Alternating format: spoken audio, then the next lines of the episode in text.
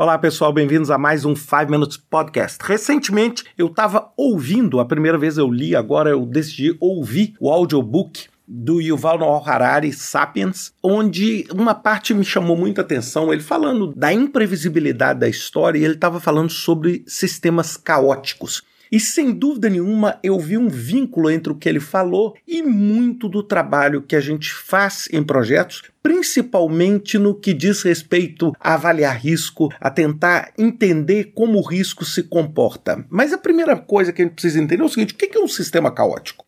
Um sistema caótico é aquele sistema com um altíssimo nível de desordem, com um altíssimo nível de imprevisibilidade, onde talvez alterações mínimas em determinados fatores podem gerar uma alteração gigantesca lá na frente, né? O que a gente chama de efeito borboleta, que eu já até falei aqui em outro episódio.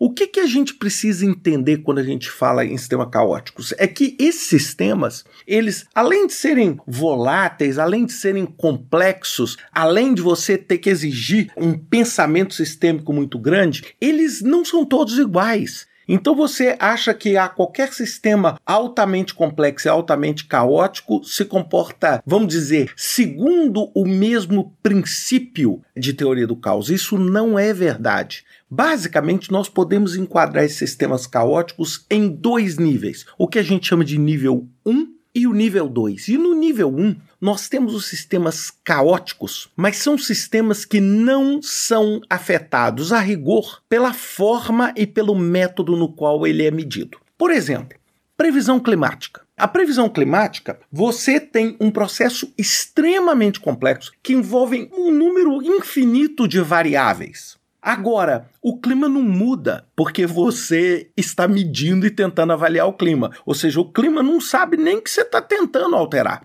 É lógico, eu não estou pensando aqui em loucuras como, ah, eu vou jogar uma coisa no meio ambiente com o objetivo de mudar a previsão climática. Eu estou falando aqui num trabalho de gente normal, né? Nós estamos avaliando o seguinte: eu preciso saber se eu vou ter uma condição climática desfavorável daqui a três dias. E aí eu faço, uso inúmeros algoritmos que são extremamente complexos, mas pelo fato de eu usar esses algoritmos, eu não mudo a natureza caótica desse evento. Bem, isso é o chamado nível 1.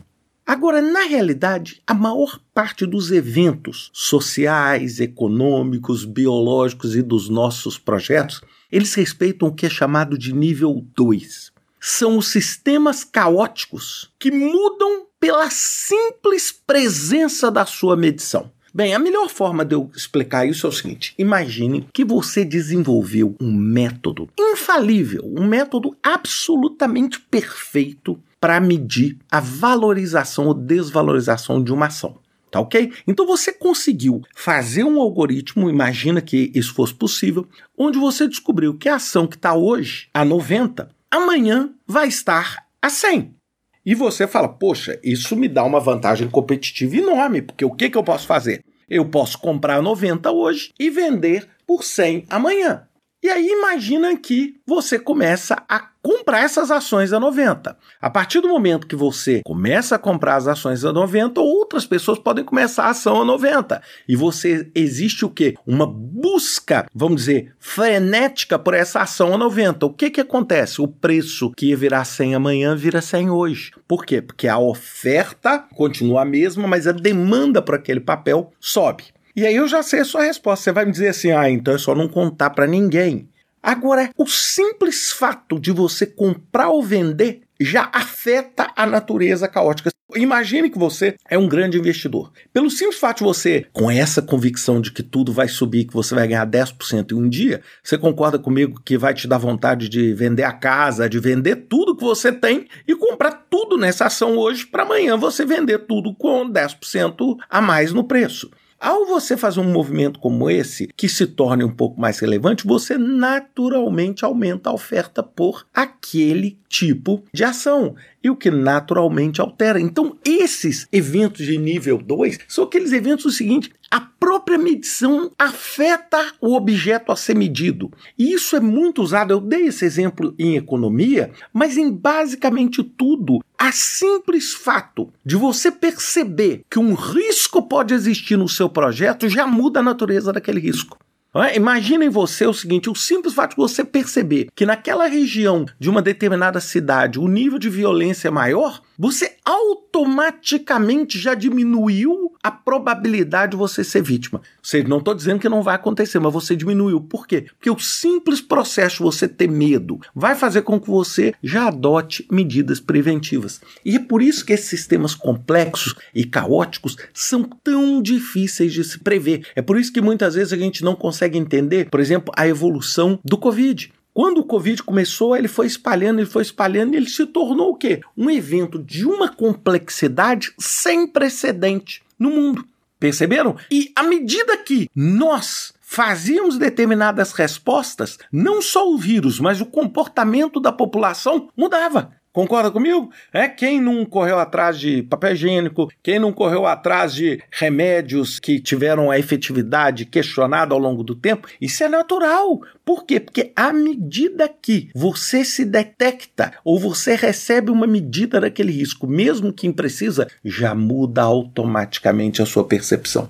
Bem, e aí você vai me perguntar o seguinte: qual é a melhor solução então para a gente trabalhar com eventos de natureza caótica? A única solução que eu vejo factível dentro do nosso ambiente de projeto é aumentar a sua capacidade de adaptação. É como aqueles, né, que eu gosto muito dos princípios lá do PMBOK, quando a gente fala de adaptabilidade, o décimo segundo princípio é adaptabilidade, é você ter a capacidade de e a flexibilidade de se adaptar aos diferentes fatores, aos diferentes eventos de risco, porque esses sistemas caóticos são cada vez mais permanentes permanentes, ou seja, cada vez mais nós temos dentro dos projetos que a gente está fazendo um nível 2 de caos em basicamente tudo, seja o nosso projeto de tecnologia, seja a construção do novo aeroporto, seja uma usina nuclear, seja uma refinaria de petróleo todos esses estão imersos dentro desse cenário. Imagine você produzindo, por exemplo, uma refinaria de petróleo que vai levar anos e anos para ficar pronta, e enquanto isso nós estamos vendo essa, vamos dizer, explosão no interesse por bateria, etc.,